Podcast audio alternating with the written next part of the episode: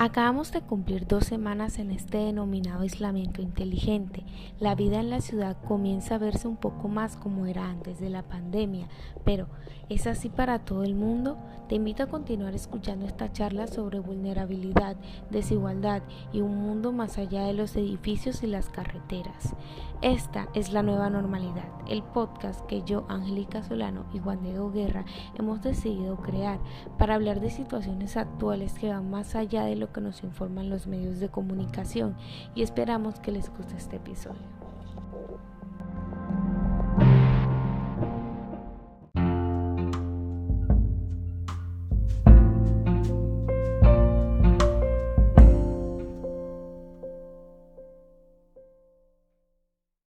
La humanidad a lo largo de la historia ha pasado por grandes periodos de crisis, grandes conflictos muchas pandemias, comenzando por la peste negra en la Edad Media y pasando por las enfermedades que vinieron de Europa y arrasaron con la población autóctona en América en tiempos de conquista.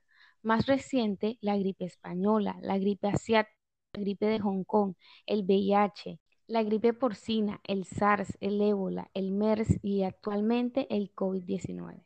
Es curioso un virus que destaca por tener una letalidad y una mortalidad mucho más baja que sus antecesores y que en principio tan débil que solo con agua y jabón sea suficiente para derrotarlo, haya tenido la capacidad de poner en jaque a casi todos los gobiernos del mundo, produciendo pérdidas inimaginables, tanto económicas como de vidas, y que haya hecho que toda la humanidad pusiera freno a ese ritmo tan frenético, a esa carrera continua con la que se veía hasta antes de la pandemia. Este virus ha puesto sobre la mesa todas las dificultades, fallas y falencias del ser humano y ha demostrado que la poca preparación y capacidad de reacción ante nuevos problemas. Este virus nos hizo reflexionar en que aunque un día tengamos todo, al siguiente podemos quedarnos sin nada. Nos vuelve a mostrar la vulnerabilidad de la sociedad en la que vivimos como humanidad, como país y como personas. Si bien países como Australia ya van saliendo con éxito de su etapa de confinamiento y hoy en día declaran victoria sobre el virus, tenemos que contrastar su situación con países como el nuestro, en el que las estadísticas auguran que nuestras cifras de enfermos y de defunciones probablemente sean más altas que las de países europeos que ya están retomando su día a día.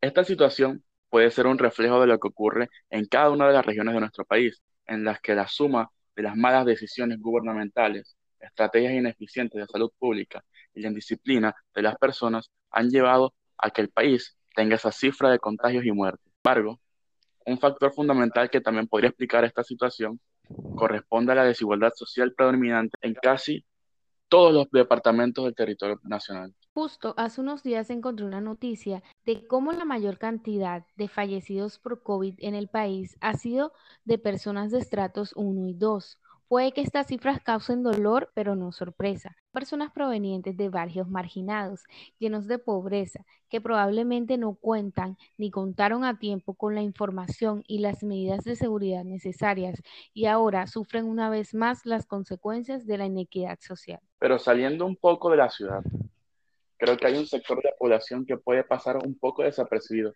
y que también cuenta, en muchos casos, con malas condiciones en su entorno escasez de recursos, inestabilidad o ausencia de servicios públicos, y son las zonas rurales. En estos pueblos donde la energía eléctrica no es una necesidad básica, en donde las condiciones sanitarias muchas veces no son las adecuadas, en las que el acceso a agua potable proviene de la compra de bolsas en tiendas debido a la insalubridad del agua que llega por los grifos de los hogares. En algunos, donde caminan descalzos para tener una mejor relación con la tierra y que no cuentan con carreteras o vías de acceso pavimentadas, en las cuales la movilización depende de muchas ocasiones el uso de animales o a simplemente caminar para llegar a sus destinos. Todas estas poblaciones que habitan en estas zonas son altamente propensas y vulnerables a la adquisición de enfermedades infecciosas, tal como es el caso del COVID-19, al limitado o muchas veces nulo acceso a una atención médica cercana a su sitio de residencia y que hacen que estas infecciones vean elevadas sus tasas de letalidad y mortalidad. Una de estas minorías son las poblaciones indígenas, las cuales precisamente por esa condición de minoría y estar fuera del foco urbano pueden pasar desapercibidas y nunca nos hemos sentado a pensar qué tan devastadora podría llegar a ser la pandemia para ellos. Para responder esta pregunta hay que saber el contexto y la realidad de las poblaciones indígenas de nuestro territorio hoy en día. Con cifras del DANE, la población del país que se autorreconoce como indígena es de tan aproximadamente 1.900.000 personas, casi nada comparado con la cantidad que había antes de la conquista. Pero estos pueblos que se han postergado hasta el día de hoy son solo remanentes de los que alguna vez fueron los grandes grupos indígenas con la firme visión de proteger la naturaleza y la biodiversidad que los rodea. Pero desde hace ya varios años que la modernización nos ha hecho tener cambios en su estilo de vida y entre estos está entrar al sistema de salud de nuestro país, cambiando así un poco su medicina tradicional por las prácticas que ofrece la terapéutica actual. Pero, ¿se ha beneficiado realmente la población indígena con esa nueva alteración a su estilo de vida? Yo no lo tengo muy claro. Si bien, según las mismas cifras del DANE, la población ha ido en aumento desde el año 2005, también ha aumentado la aparición de patologías que antes se veían muy raramente en estas comunidades. No es difícil llegar a la conclusión de que al salvaguardar la vida, no solo con sus prácticas ancestrales, sino también con la medicina occidental, se está evitando muchos decesos que antes ocurrían de forma innecesaria y por simple selección natural. Pero estas vidas que se salvan hoy serán las enfermedades del mañana. Por ejemplo, la enfermedad de Chagas.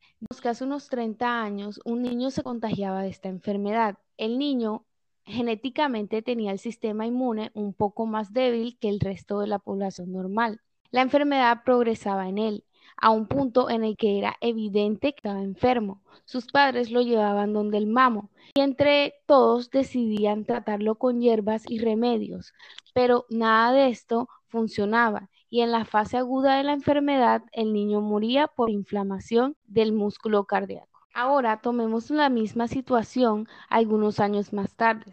Por ejemplo, en el 2008, podemos tener a un niño en la misma situación, pero al ver el estado en el que se encuentra, los jefes aconsejan a sus padres llevarlo al hospital más cercano. El niño llega a tiempo, se le confirma el diagnóstico de enfermedad de Chagas y es tratado de inmediato evitando un desenlace fatal. Ahora bien, ese mismo niño que sobrevivió a la infección muy probablemente llegará a la edad reproductiva y dará descendencia, pero ¿será que esta descendencia es más susceptible a otras enfermedades? Enfermedades que genéticamente no habían hecho gran aparición en el pueblo indígena, como enfermedades crónicas, la obesidad infantil, hasta malformaciones congénitas. ¿Cómo sería esto posible simplemente porque se evitó la muerte de un niño? ¿Realmente de qué depende la genética? Yo creo que depende de la transmisibilidad. Puede que los genes para estas enfermedades estuvieran ya en la población, nacían los niños y venían genéticamente susceptibles a enfermedades como hipertensión y diabetes, pero la naturaleza misma se encargaba, como el niño del ejemplo anterior, de hace 30 años, que no llegaran a la edad reproductiva y esos genes simplemente dejaban de circular, mutaban de nuevo y poco a poco se perdía esa susceptibilidad. Pero ahora tenemos el poder de ir en contra de la naturaleza y decirle no.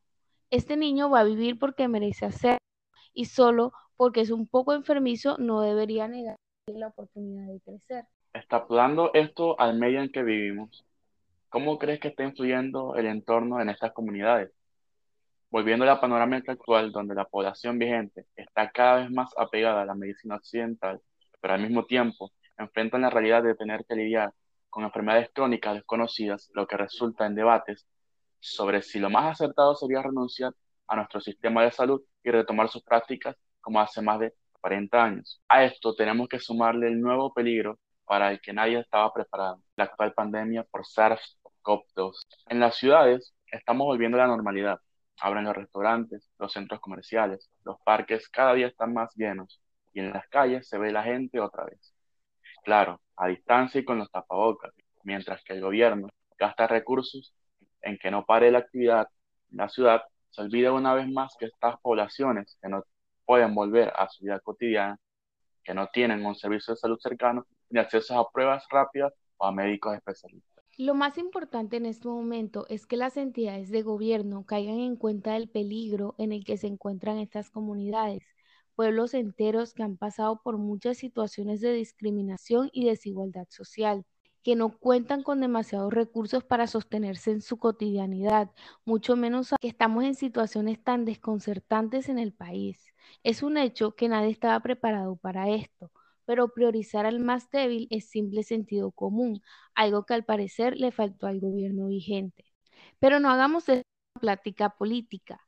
Aquí lo principal es la salud y las soluciones que les podemos brindar a estas comunidades. Mismo se habla de que hay 72 pueblos indígenas afectados por el COVID-19, lo cual se puede convertir si no se actúa de manera eficiente en la principal causa de otra reducción poblacional histórica para estas comunidades. Pero, ¿cuáles deberían ser las intervenciones frente a la prevención, contención y mitigación del COVID-19 en las comunidades indígenas? Las estrategias inmediatas y de mayor importancia son las mismas que han sido divulgadas desde que empezó el, contagio, el aislamiento y distanciamiento social en rutinas diarias, con la ayuda de líderes de la comunidad y la creación de nuevos líderes que eduquen y enfaticen las medidas de protección, el distanciamiento, el uso de mascarillas y higiene de manos. La higiene se presenta más problemáticas para estos pueblos. Sin la suficiente agua potable para sus necesidades, ahora además deben usarla para habituarse a lavar las manos cada dos horas como es recomendado. Por eso, para estos puntos, igual que para cualquier otro, se necesita el del gobierno les garantice y cumpla con el traslado de agua potable y alimentos con regularidad. Alimentos no solo para abastecerse, sino también para cultivar y así crear otras alternativas. Otra estrategia de prevención tiene que ver con el mismo traslado de estos recursos, tener vigilancia y un control regular en los transportes que parten hasta estas poblaciones. Si bien ya llegó hasta ellos la infección, ahora, ¿cómo contenemos su propagación? Con el personal se necesita personal médico y auxiliar, adecuación de espacios con implementos médicos y sobre todo acceso a pruebas rápidas de COVID. Por todo esto es primordial que el gobierno intervenga de manera radical y genere mejores propuestas para que todo esto llegue a ellos.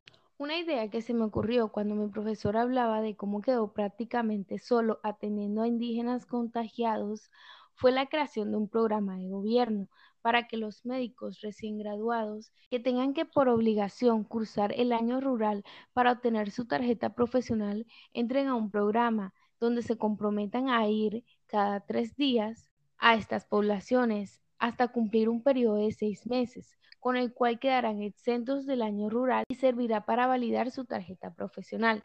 Sabemos que en los jóvenes las repercusiones de esta enfermedad no son tantas. Si se hace de capacitar a una nueva generación de médicos y brindarles materiales de protección, se podría garantizar una cobertura continua de atención en estas poblaciones. Además, mientras pensamos en todas estas estrategias de medicina moderna, no podemos dejar de lado a la medicina ancestral indígena. Se tiene que invertir tiempo y recursos también en investigación de sus propios remedios naturales. No podemos menospreciar sus prácticas terapéuticas, simplemente porque no son las mismas nuestras. Ellos tienen el conocimiento en plantas y raíces medicinales e inmunizantes que pueden ser realmente de ayuda para tratar síntomas, evitar complicaciones graves y disminuir las muertes. Creo que otro punto vital será el diálogo con los líderes de cada comunidad indígena para acordar estrategias de mitigación de la enfermedad y empezar a implementar y adoptar dentro del colectivo. En este plano, primero que todo habrá que convencer a la población de la gran importancia que tiene el autocuidado y el seguimiento de las prácticas de higiene personal debido a que la cultura indígena está muy presente en la realización de rituales y actividades en los que todos los integrantes de la comunidad están muy próximos, habrá que incentivar el quedarse en casa a aquellas personas que tengan síntomas o estén enfermos, así como también practicar el distanciamiento social para reducir el riesgo de propagación de la enfermedad y usar elementos de protección facial en entornos comunitarios cuando no se pueda mantener el distanciamiento. Y aquí es donde aparece el gobierno, líderes políticos de cada departamento como actores de dentro de la ejecución de estos planes de mitigación, además de colaborar con la dotación de implementos de higiene personal y protección facial, hay que alejar lo máximo posible a la población indígena de los focos urbanos que cuenten con elevados números de contagios. Por otro lado, será fundamental también el garantizar el acceso a la atención de salud y otros servicios esenciales ya que así podremos darle un mejor seguimiento a la población enferma que se presente dentro de estos grupos, reduciendo así la mortalidad de la enfermedad. Proteger la salud de la población es de suma importancia y a medida que las comunidades trabajen para reducir la propagación del COVID-19, también estarán abordando las consecuencias de salud secundarias, económicas y sociales de la enfermedad. Bueno, sin dudas, estas son algunas estrategias que dejamos y ponemos a disposición de aquellos líderes y mandatarios encargados de realizar los planes a seguir durante esta pandemia y que esperamos sirvan para mejorar la situación de toda la población, pero sobre todo para la de aquellas minorías como la indígena y comunidades menos favorecidas que están sufriendo de una manera más acentuada las consecuencias de este nuevo virus que ha puesto en jaque a toda la humanidad. Estas poblaciones no merecen más que respeto y reconocimiento. Son los primeros habitantes del territorio, los protectores de la naturaleza y los guardianes de la cultura propia de este país.